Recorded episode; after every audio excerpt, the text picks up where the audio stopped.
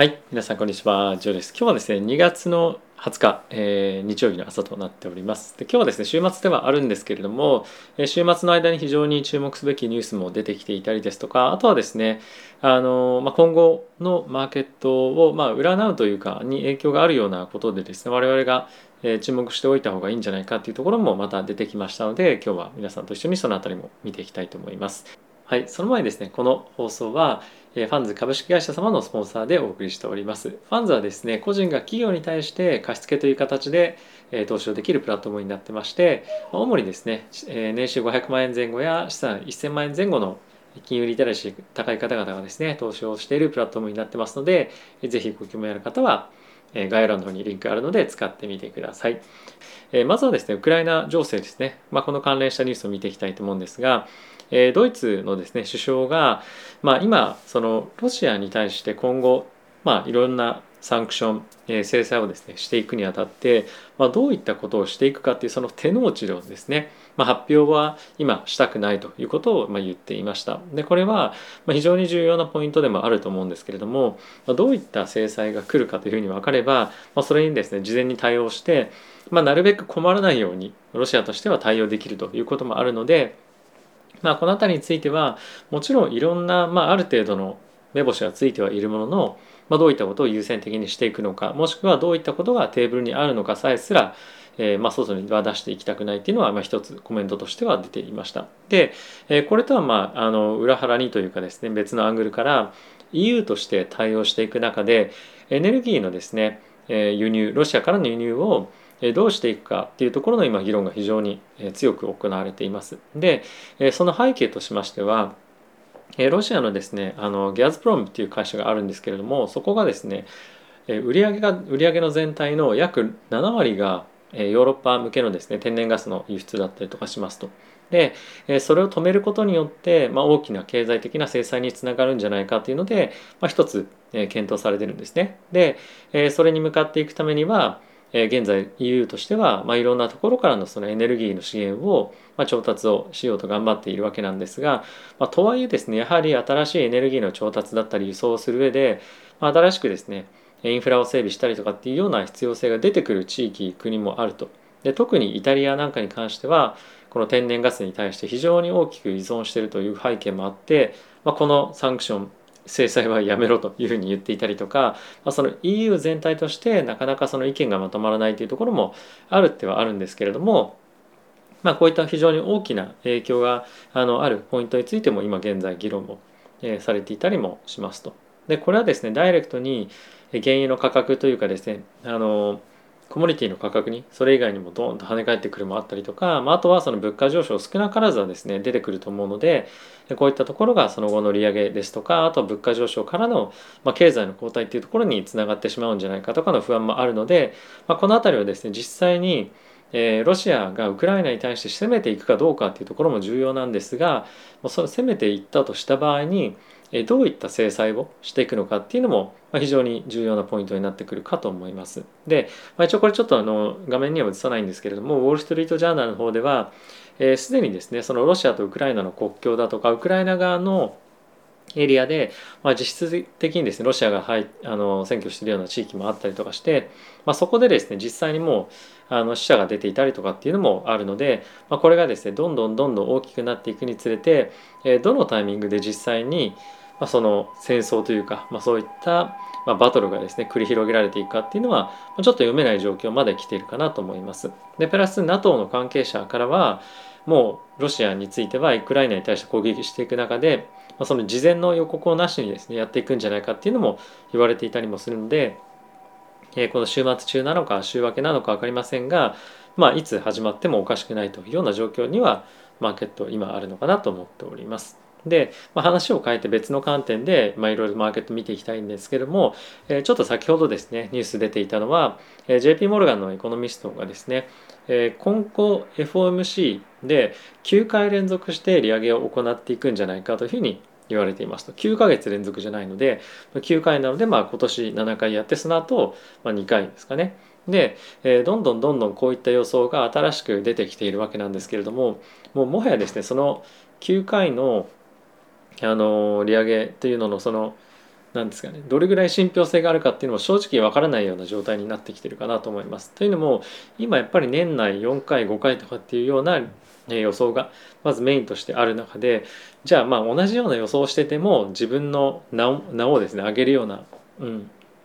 ことっていうのもやっぱりそのこういった仕事をやってる国ではできないので、まあ、ちょっと突拍子もないような観点から物事を見てみたりとか、ま、ちょっと的外れに見えるかもしれないような予想をすることによって、ま、注目を引いて、ま、話を聞いてもらったりとかっていうのもいろいろあるかと思うので、えー、この辺りについてはちょっとこの9回利上げについて、ま、そんなにその積極的に真剣に聞く必要はないと思うんですが、まあ、こういった意見も徐々に出てきてるっていうのはやっぱその行き過ぎた議論だったりとか行き過ぎたこの利上げに対しての意識っていうところがあるというのは一つ見ていく上で判断材料には、まあ、判断材料というか、まあ、あのそのマーケットのセンチメントっていうのを読む上で、まあ、一つ参考にもなるような内容かなと思います。ただしこの9回利上げの信憑性は、まあ、あの今は全くないと思うので、まあ、ちょっと無視してはいいかなと思います。はい、またすみません途中で申し訳ないんですけれども、えー、今ですね概要欄の方にもリンク貼ってあるんですけれども LINE の公式アカウントをですね作成しました現状の名前は仮想通貨っていうふうになってしまっているんですが、まあ、これ1週間はですね変更できないらしいので1週間後にちょっと名前は変えようと思うんですけれども、まあ、投資全般だったりとか米国株仮想通貨に関連したニュースをですねこの LINE アカウントを通じて皆さんに配信をしていこうかと思います。なかなかその YouTube で取り上げられなかったりとかあとは Twitter ではですねその文字数の制限もあるのでお伝えできない情報とかっていうのもあるので、まあ、LINE を通じてですねギブアウェイのキャンペーンも含めてそっちの方でもやっていこうと思うのでぜひですねもうとりあえず皆さんぜひ、え、参加していただけると嬉しいです。はい、なのでまあ今後いろんな媒体で情報を発信していくので今後ともよろしくお願いいたします。で株式市場今後どうなっていくかっていう観点で、まあ、非常に重要なのがあの自社株買いになりますね。で自社株買いっていうのはあの本当にここ最近ものすごくあの大きく行われていて、え特にですねあのメガテックだとか、まあ、大きな会社これまで大きく自社株買いをやってきた会社については今後さらに加速していくんじゃないかというふうに言われていますと。でこれ見ても分かる通りなんですがこれトップ10のですねえー、自社株買いやってる会社なんですけれども2020年の第4クォーターと比較して、まあ、大体30%ぐらい上昇をしているというふうに言われてます。で、その筆頭はですね、もちろんアップルなんですけれども、それ以外にえメタ、アルファベット、マイクロソフト、まあ GAFA ですよね。まあこういったところがガツンとやってるわけなんですけれども、この傾向 この傾向がですね、さらにまあ早まっていくとか強まっていくんじゃないかと言われてます。で、この背景としては、やはりですね、この、えー、パンデミックの間にキャッシュをものすごくこういった会社は貯めていて、まあ、なかなかその投資に回せていないという状況があるでかつビジネスはものすごく堅調にできているという背景もあるんですねなのでそういったところをどんどんどんどん株主還元にま提供していくプラスこういった企業の CEO っていうのは評価のあ評価の一つの指標として EPS のですね増加率っていうのが入っていることが非常に多いんですね。なので、まあ、こういった自社株買いをどんどんどんどんしていくことによって、えー、さらにですね株価がなかなかその地合いっていう観点から、まあ、成長していけないっていうのもあってじゃあ何ができるか会社としてっていうところを考えた時にもちろんビジネスをどんどん拡大させていくというところもあるんですがそれ以外に自社株買いによって EPS をですね、まあ、申し上げるというのを、頑張っていくっていうのが今後の、まあ、一つの大きな注目ポイントになるんじゃないかと思っております。で、まあ、一応こんな感じでまだあの第4クォーター発表しきってない会社もあるので、まあ、これぐらい成長するんじゃないかというふうに、まあ、過去5年間でまあ最長最高ですよね。でここからさらにま上がっていくんじゃないかっていうふうにも言われているので、まあ、今マーケットがこれだけまあ利上げ利上げというところであの非常にまネガティブなセンチメントになっている中企業としてはそのファンダメンタルという観点ではビジネスにも非常にしっかりと投資をしてでかつ自社株買いもやって EPS 上げてま将来の成長にさらに一層備えるという環境が今あの整ってきているというか、まあ、企業としては強くなっているところが、まあ、非常に多くなってきてるんじゃないかなと思います。でその一方で我々としてやっぱり一つ気になるのがあのそうじゃない会社というかこういうことができない会社はやっぱり気をつけておかなきゃいけないなっていうのはありますよね。やはりなかなかパフォーマンスが上がっていないでかつその理由としてなかなかそのハイパーグロースとかだと今の売上利益が見えてないでこれがどれぐらい続くか分かんないもしくは本当にそうなのか分かんないみたいな会社よりも、まあ、Google アルファベットアップルみたいなまあ、しっかりと今でも企業も成長して EPS も上がっていってでかつ将来に対して巨額な投資をできてるみたいな会社と、まあ、比較した時にやっぱり魅力的なあの、まあ、度合いっていうのは変わってきてしまうので、まあ、そういったハイパーグロースに投資するんであればポートフォリオの中の、まあ、少ない割合にするとか、まあ、あとはポートポートフォリオの中で、まあ、そういった信頼できる会社の割合を比重をより大きくして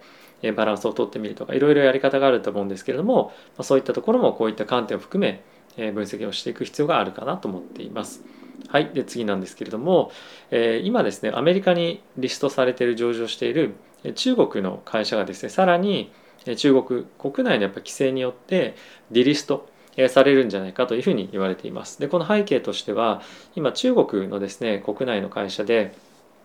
えっと、100万人以上ユーザーを持っているあの、まあ、何かしらのサービスをしている会社ですねについては、まあ、国外にユーザーがたくさんいる場合はどんどんどんどん中国にあのデータを送ってこないといけないじゃないですか。でプラス国外で、まあ、そういったサービスをしている場合は中国国内の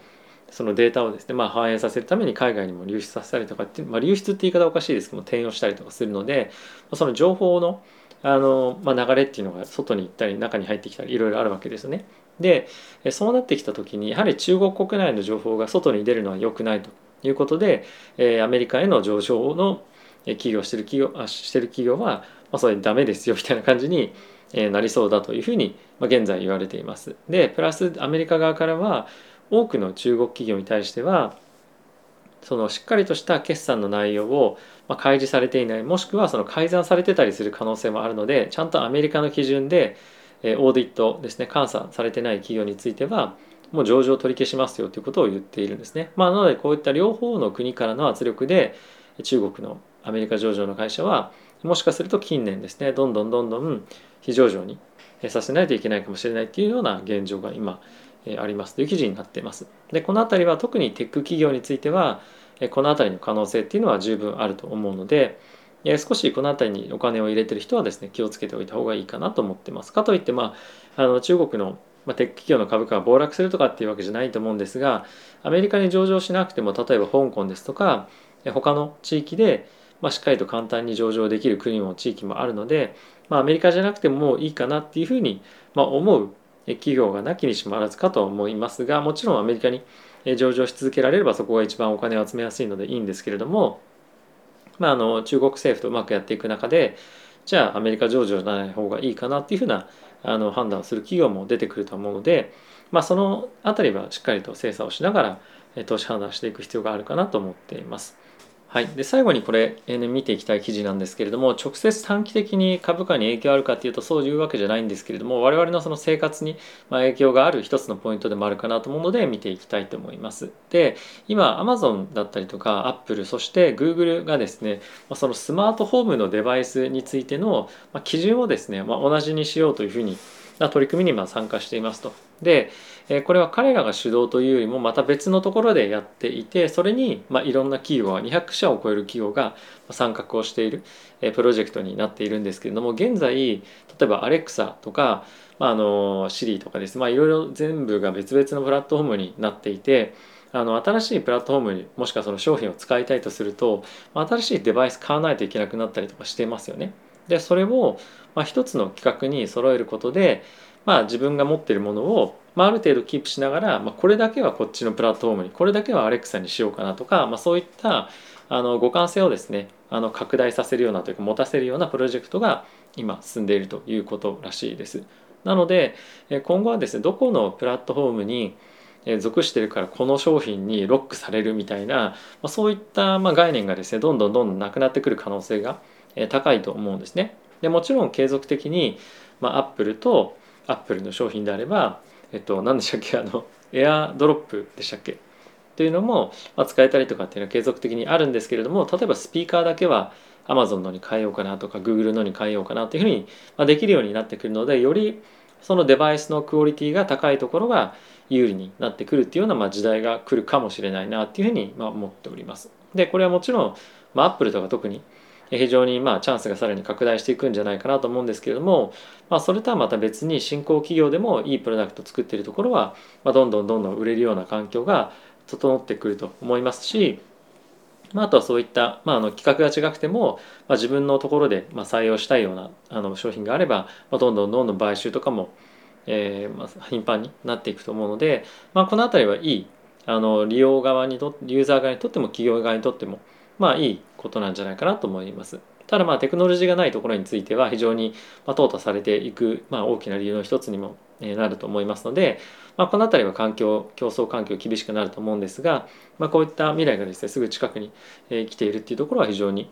楽しみだなと思って我々としては、え、まあ楽しみに待っていたいなというような感じですかね。はい。ということで、え、皆さん今日も動画ご視聴ありがとうございました。えー、まあ、非常にですね市場環境悪いんではあるんですけれども、まあ、この今の市場環境をどれぐらいのスパンで見るか例えばその何年あるうちの、まあ、1年なのか、まあ、あの3ヶ月あるうちの1ヶ月なのか分かりませんがやっぱ自分のタイムスパンをどれぐらいで持つのかっていうのも非常に重要だと思いますし、まあ、今後同じようなもしくはもっと厳しいあのマーケット環境が今後将来的に来ると思うんですね。でその時にこの環境をどういうふうに生かしていくかっていうのもやっぱあるかと思います。例えばこういう時に全部ポジションをなしにしてしまったりすると